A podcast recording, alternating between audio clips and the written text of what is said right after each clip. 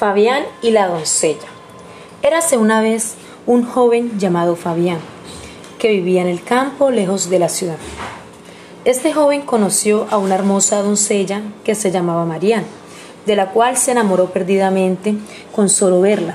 La doncella vivía en un bello castillo, el cual quedaba cruzando un enorme río. Fabián, decidido a conquistarla, se acercó en su caballo, mientras Marián jugaba con los peces.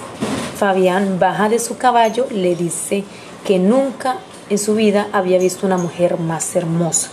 Marián sonríe, se presenta y se quedan hablando, sin darse cuenta de que ya había oscurecido y de repente comienza a llover muy fuerte. Así que Fabián la sube al caballo y la lleva a su cabaña. Marián estaba toda mojada y Fabián la envolvió en una manta muy suave y Marián le dice que tiene hambre. En ese momento Fabián le ofrece un pan con chocolate. La doncella se queda admirada, ya que ella jamás había comido pan y chocolate, ni siquiera sabía qué era eso. Con la lluvia comenzó a correr un viento muy fuerte, se escuchaban truenos y relámpagos, cuando de repente se fue la luz. En la cabaña la doncella estaba atemorizada, ya que había visto un ratón comiendo queso sobre la mesa. Fabián prendió unas velas para poder ver algo de luz.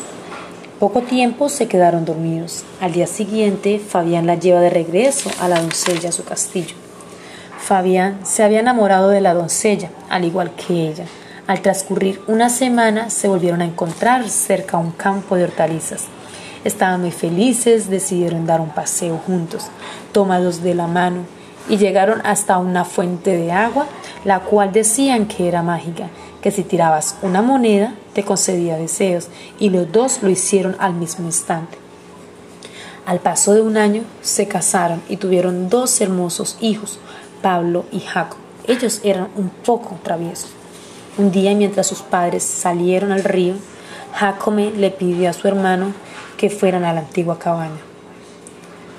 Esta era una cabaña abandonada, para ver si allí veían al fantasma que vivía, ya que esa era la historia que sus padres le contaban a estos niños.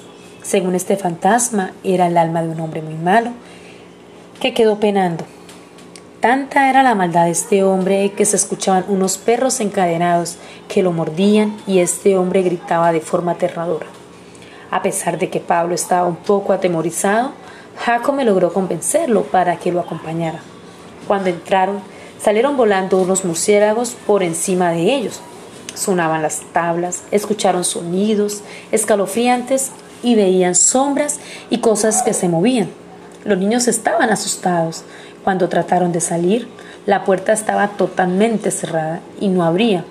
Entonces se acurrucaron a una esquina de la cabaña, abrazados, lloraban desconsoladamente.